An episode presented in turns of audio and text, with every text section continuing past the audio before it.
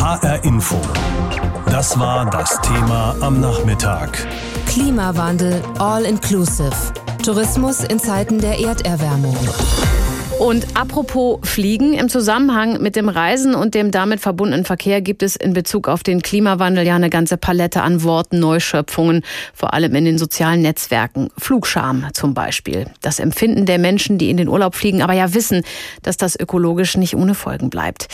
Wie sieht er denn aus oder wie soll er aussehen, der Tourismus im Zeichen des Klimawandels? Das ist das Thema des 22. Tourismusgipfels der deutschen Tourismuswirtschaft in Berlin. Eine Branche in der Defensive. Autofahrer und Kreuzfahrttouristen gelten als Klimasünder, Flugreisende sowieso. Zugleich sieht sich die Branche aber auch als Opfer des Klimawandels. In Skigebieten, in denen kein Schnee fällt, kann man nichts verdienen. Die Bahamas von Stürmen verwüstet. Steigende Meeresspiegel gefährden rund ein Drittel der UNESCO-Weltkulturerbestätten, sagt Klimaexperte Hans-Joachim Schellenhuber. Die versammelte Tourismusbranche fordert er zu einem radikalen Umdenken auf. Wir können uns nicht einfach vorstellen, eine Welt, wo die reichen Industrieländer weiterhin ungehindert ihre Touristen in alle Ecken des Planeten schicken wollen, gleichzeitig aber diese Regionen zum Teil unbewohnbar werden. Klimaschutz sei den Menschen wichtig, das Reisen aber auch,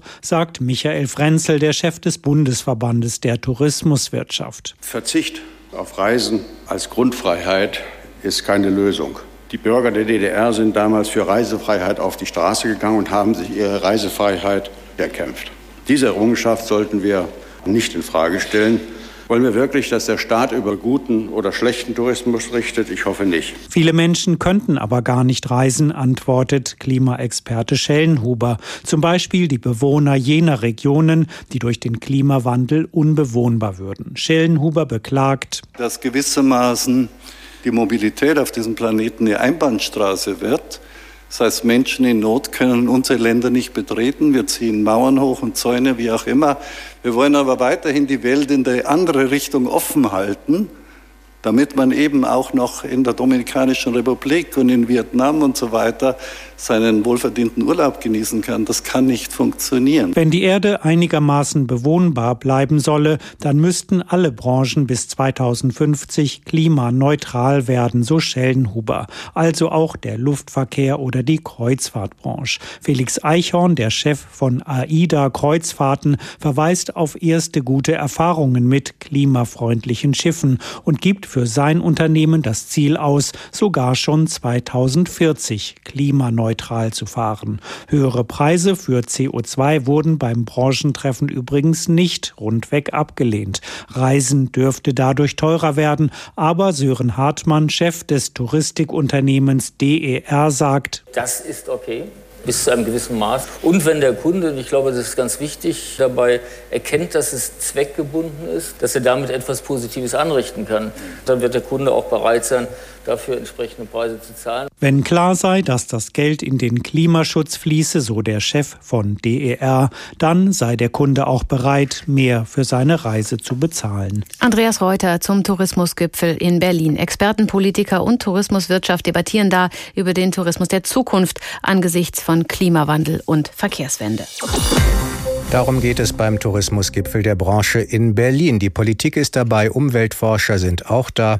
Die Tourismuswirtschaft ist bei dem Gipfel heute nicht unter sich. Und mein Kollege Werner Schlierecke hat nachgefragt bei Professor Werner Gronau, Tourismusforscher an der Universität Stralsund, und ihn gefragt, ob die auch in Deutschland boomende Tourismuswirtschaft nicht ein bisschen spät dran ist mit dem Thema Klimafreundlichkeit. Also ich denke, man, man soll da nicht zu voreilig sein. Also einerseits denke ich, gehört der ganze Klimabereich natürlich auch unter das große Schlagwort Nachhaltigkeit. Und ich denke, in dem Bereich hat die deutsche Tourismusindustrie in den letzten Jahren durchaus schon den einen oder anderen Schritt unternommen. Also ist jetzt nicht so, dass man sagt, die haben das Thema komplett verschlafen. Ich sage mal so, man muss differenzieren. Es gibt zwei große Seiten bei dem Ganzen. Wir reden einerseits ja immer gern über die großen Massenveranstalter, also Schlagwort TUI, Rewe. Andererseits gibt es natürlich auch gerade am deutschen Markt, die zunehmend auch an, an Marktmacht gewinnen, die ganzen kleinen Nischenveranstalter, also Schlagwort Forum Andersreisen. Und die engagieren sich eigentlich seit ja, 10, 15 Jahren schon in ganz unterschiedlichen Bereichen, sei es CO2-Kompensation oder dass man sich auch als gesamter Veranstalter zertifiziert. Also haben wir in Deutschland auch das Tourzert-Logo, in dem man eben versucht, Reisen und das Reisen selbst nachhaltiger zu gestalten. Wenn wir den Fokus mal ganz weit aufziehen wollen, was sind die großen globalen Themen vielleicht, in die die deutsche Tourismuswirtschaft natürlich auch involviert ist? Ist das der Flugverkehr oder sind das die Kreuzfahrtschiffe, die ja auch sehr in die Kritik geraten sind? Naja, ich denke, zunächst muss man mal eins ganz klar sagen. Im Grunde, die Industrie ist natürlich auch was Nachfragegetriebenes. Und ich meine, wir hören zwar von der Nachfrageseite kontinuierlich, dass Nachhaltigkeit, Klimafreundlichkeit wichtig ist. Andererseits fehlt, fehlt häufig einfach auch die Zahlungsbereitschaft. Also im Grunde, Mobilität und Tourismus lassen sich eigentlich kaum voneinander trennen. Und da sehen wir halt in den letzten Jahren ganz klar, also wir sind als Nachfrage immer mehr unterwegs, wir sind weiter unterwegs und wir sind kontinuierlich auch unnachhaltiger unterwegs. Also ich sag mal, das Unnachhaltigste, was man machen kann, ist natürlich eine Flugreise kombinieren mit einer Kreuzfahrt zum Beispiel in der Karibik. Muss man beides lassen oder kann man beides klimafreundlicher gestalten? Naja gut, die Frage ist des Lassens, das ist immer wieder ein bisschen bei der Nachfragerseite.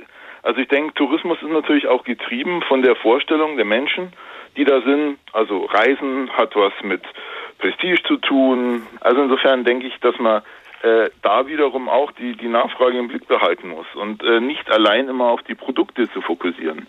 Es gibt ja durchaus äh, von den Grünen auch Kritik etwa an der Bundesregierung, dass da zu wenig Forschungsmittel fließen in den Bereich klimafreundlicher Tourismus. Teilen Sie diese Kritik? Also ich denke, äh, das ist ein ganz, ganz dickes Brett, was wir da bohren müssen. Also ich denke, Tourismus hat in Deutschland und auch die Tourismusforschung im Generellen einen ganz schweren Stand. Also wir haben zum Beispiel, was wir an Lehrstühlen hatten an den, an den Universitäten, haben wir massiv an Lehrstühlen verloren. Also die Stellen wurden entweder nicht nachbesetzt oder sie wurden einfach komplett die ganzen Studiengänge abgeschafft.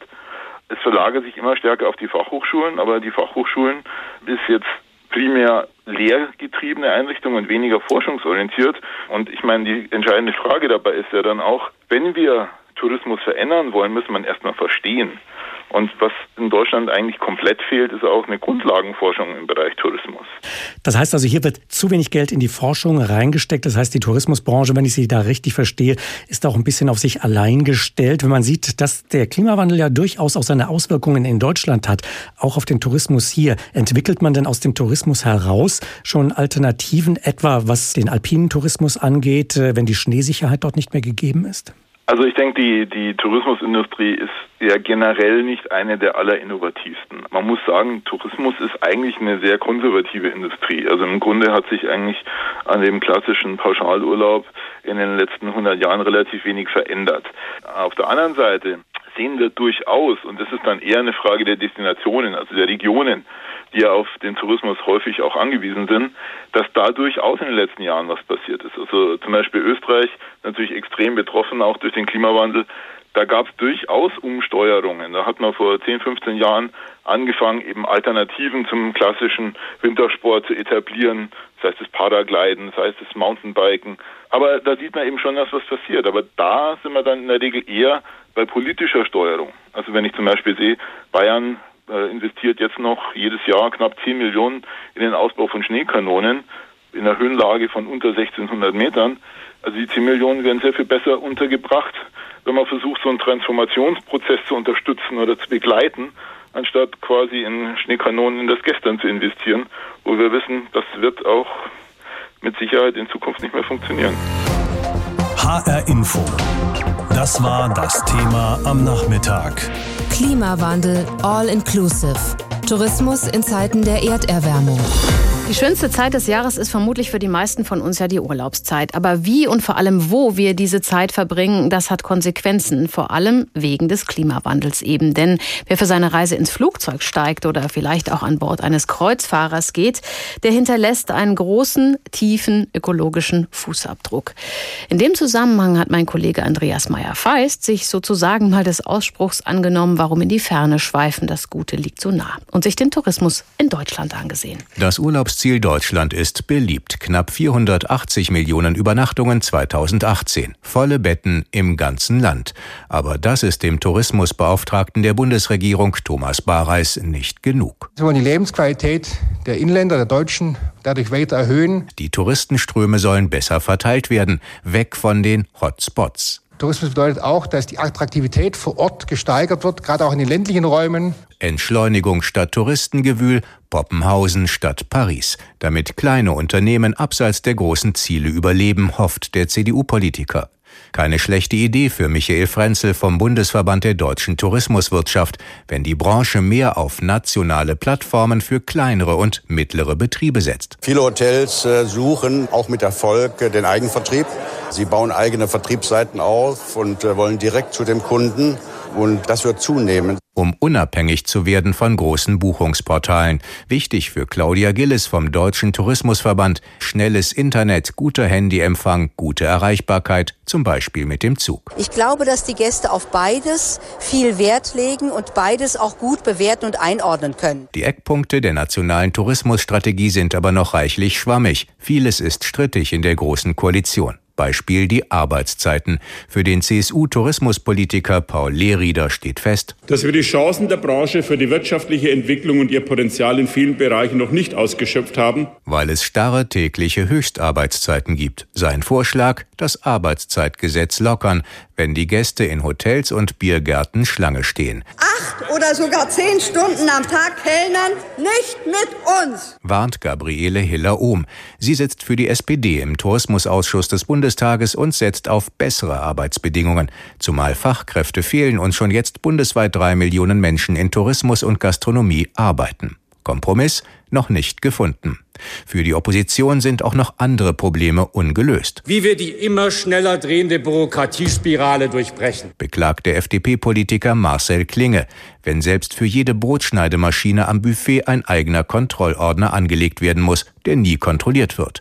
Und Sebastian Münzenberger von der AfD fordert, führen wir den digitalen Meldeschein endlich ein? Bisher noch Papierzettel, die an der Rezeption unterschrieben und zehn Jahre lang aufbewahrt werden müssen. Auf den digitalen Meldeschein wird sich die die Große Koalition wohl einigen, auf flexible Arbeitszeiten eher weniger. Für den Grünen Markus Tressel geht es um ganz andere Dinge. Das Thema Nachhaltigkeit. Sie ist angesichts des Klimawandels ein zentrales Element der Tourismuspolitik. Sein Vorschlag Nachhaltigkeit als Buchungskriterium mit Mindestangaben zu CO2-Emissionen. Urlaub in Deutschland als Zukunftsprojekt mit nostalgischem Einschlag für Gabriele Kassner von den Linken. Ich erinnere mich an eine wunderschöne Reise als Sächsin auf die Insel Rügen, habe mich dort in Wasser, Sand und Meer verliebt und wünsche mir, dass viele Gäste diese Schönheit auch erleben. Einige Vorschläge der Opposition dürften sich am Ende in der nationalen Tourismusstrategie wiederfinden, solange sie nicht mit neuen Subventionen verbunden sind. Kompliziert wird es trotzdem. Der Tourismus hat mit vielem zu tun. Einer geordneten Fachkräftezuwanderung, dem Bahn- und Digitalausbau, dem Steuerrecht und dem Bürokratieentlastungsgesetz und von guten Drähten in die Länder und in die Tourismusdestinationen. Am Ende müssen die Urlauber entscheiden, wo und wie sie reisen. Hauptsache nachhaltig. Das ist das Ziel der Bundesregierung. Die meisten unserer Urlaubsreisen verursachen ja keinen besonders rühmlichen CO2-Fußabdruck. Gerade Kurzstreckenflüge und Kreuzfahrten gelten als extreme Emissionsverursacher. Aber auch der Urlaub in heimischen Regionen muss klimaneutraler werden. Denn auch die leiden unter den Folgen der Erderwärmung. In Berlin findet heute der 22. Tourismusgipfel statt. Das Motto ist entsprechend Tourismus in Zeiten des in Klammern Klimawandels. HR-Info-Reporter Boris Kern hat sich mal umgehört, welche Auswirkungen der Klimawandel auf zwei hessische Tourismusregionen hat und wie sich die Branche darauf einstellt. Der Edersee im nordhessischen Landkreis Waldeck-Frankenberg ist der drittgrößte Stausee in Deutschland. Mit seiner Hilfe werden nicht nur die Wasserstände der Flüsse Eder, Fulda und Weser geregelt. Der See dient auch als Touristenziel. Schlecht für den Tourismus ist, dass es immer weniger Wasser gibt, eine Folge des Klimawandels. Wir haben natürlich in erster Linie eine große Auswirkung auf den Bereich Wassersport oder überhaupt auf das Thema Wasser. Da gehört ja nicht nur der Wassersport wie Segeln, Surfen, Bootfahren dazu, sondern natürlich auch das Thema Baden. Erklärt Klaus Günther von Edersee Touristik. Er sagt auch, dass immer weniger Segler an den See kommen. Weil einfach die Gesamtwassersituation schon im frühen Sommer, also im Juli, August, nicht mehr den Erwartungen der Gäste entspricht. Die würden natürlich auch ausreichend Wasser erwarten, so Günther weiter. Darauf will die Region reagieren. Also grundsätzlich geht es zurzeit darum zu schauen, ob man einfach die Wasserbewirtschaftung nochmal entsprechend anpassen kann und schaut, dass man natürlich nach wie vor die Schifffahrt auf der Oberweser unterstützen möchte, aber das macht natürlich nur dann Sinn, wenn auch entsprechendes Wasservolumen im Innersee zurückgehalten werden kann, um auch dann dort die Schifffahrt sicherzustellen. Auch der hessische Teil des Skigebietes Sauerland in Willingen ist auf die Einnahmen aus dem Tourismus angewiesen. Hier mache sich der Klimawandel noch nicht so stark bemerkbar, zumindest nicht in den Wintermonaten, erklärt Julian Pape, Projektleiter der Wintersportregion. Natürlich sind die Bedingungen etwas schlechter geworden in den letzten Jahren, auch im Winter. Allerdings noch nicht in der Form so, dass wir hier jetzt Angst um den Wintersport hätten. Denn um den Pistenspaß zu gewährleisten, wird hier schon lange mit Kunstschnee nachgeholfen. Dieses Thema Beschneiung ist nicht zwingend immer in Verbindung mit dem Klimawandel zu bringen, sondern das ist eine technische Entwicklung im Wintersport, die quasi in allen großen Wintersportgebieten, die quasi wirtschaftlich arbeiten wollen, äh, mittlerweile zum Standard gehört, weil es einfach die Pistenqualität auch verbessert, weil es eine Saison planbarer macht. Generell sei die hessische Tourismusbranche gut auf Veränderungen eingestellt. Das betrifft auch den Klimawandel, sagt Hartmut Reiße, Geschäftsführer des Hessischen Tourismusverbandes. Wir müssen uns mit unseren Maßnahmen, die in den einzelnen Tourismusorganisationen umgesetzt werden, auf den Klimawandel vorbereiten, beziehungsweise er ist ja da. Und ich glaube, Angebote schaffen, die entsprechend äh, klimafreundlich sind. Die Branche spüre auch, dass die Hessinnen und Hessen vermehrt Urlaub in heimischen Gefilden machen. Das liege vor allem auch an einer Besonderheit, so Reiße weiter. Der Vorteil des Landes Hessen, dass wir 40 Prozent Waldanteil haben. Ich glaube, das ist noch nicht überall bekannt und ich glaube, das ist in der Zukunft noch besser nutzbar und besser für die Vermarktung zu verwenden. Besonders wichtig sei die Zusammenarbeit mit den Regionen, beispielsweise beim Thema Ausbau des öffentlichen Nahverkehrs. Verkehrs. So könne man erreichen, dass Reisende auf das Auto verzichten. Er sieht aber auch die Touristen in der Pflicht. Nachhaltiger Tourismus funktioniere nur dann, wenn alle sich darauf einließen. HR Info. Das war das Thema am Nachmittag. Klimawandel All Inclusive. Tourismus in Zeiten der Erderwärmung. In Berlin treffen sich heute Wirtschaftsvertreter, Politiker und Touristiker zum Tourismusgipfel mit dem Titel Tourismus in Zeiten des Klimawandels. Ein Thema, das in vielen Tourismusgegenden in Deutschland schon länger debattiert wird, denn man kann den Klimawandel bei uns spüren. Mehr Trockenheit, mehr Hitze, aber auch mehr Niederschlag. Sichtbare Folgen davon, zum Beispiel mehr Algen in der Ostsee oder zu wenig Schnee in den Mittelgebirgen. Das erfordert in den klassischen Urlaubsregionen Deutschlands durchaus neue Konzepte. Und darüber hat mein Kollege Dirk Wagner mit dem Tourismusklimatologen Professor Andreas Mazarakis gesprochen, dem Leiter des Zentrums für Medizin-Meteorologische Forschung des Deutschen Wetterdienstes. Und mit ihm hat er sich zuerst mal auf die längeren und heißeren Hitzeperioden konzentriert und die Regionen an Nord- und Ostsee, deren Saison dadurch ja länger wird. Auf der anderen Seite müssen Hotels dann da demnächst wohl auch Klimaanlagen installieren. Reicht das für die Region, um sich an den Klimawandel anzupassen? Der Einbau von Klimaanlagen ist vielleicht nicht die beste Alternative in dem Fall. Aus dem einfachen Grund, weil Klimaanlagen produzieren zusätzlich eine Abwärme, die die Luft nochmal erwärmt, also die Außenluft nochmal erwärmt. Mhm. Vielleicht sollte man da auf andere Strategien setzen, weil Klimaanlagen sind nicht die beste Alternative in Bezug auf das Kühlen, beziehungsweise dass man es den Menschen erträglicher macht. Hinzu kommen natürlich auch. Welche Strategie fällt Ihnen denn da ein, wenn Sie sagen, da gibt es vielleicht andere? Strategien wären natürlich richtig kühlen, beziehungsweise das richtige Verhalten der Menschen, dass man Leuten das beibringt, wenn wir Hitze haben, wie man entsprechend dann lüftet, wie man abschattet und solche Geschichten. Also was mit dem Verhalten der Menschen zu tun hat. Man muss nicht bei jeder Anpassungsmaßnahme, die man entwickeln möchte, direkt auf technische Lösungen gehen. Ist aber diese Region Nord- und Ostsee der Gewinner des Klimawandels am Ende, wenn wir über den Tourismus sprechen?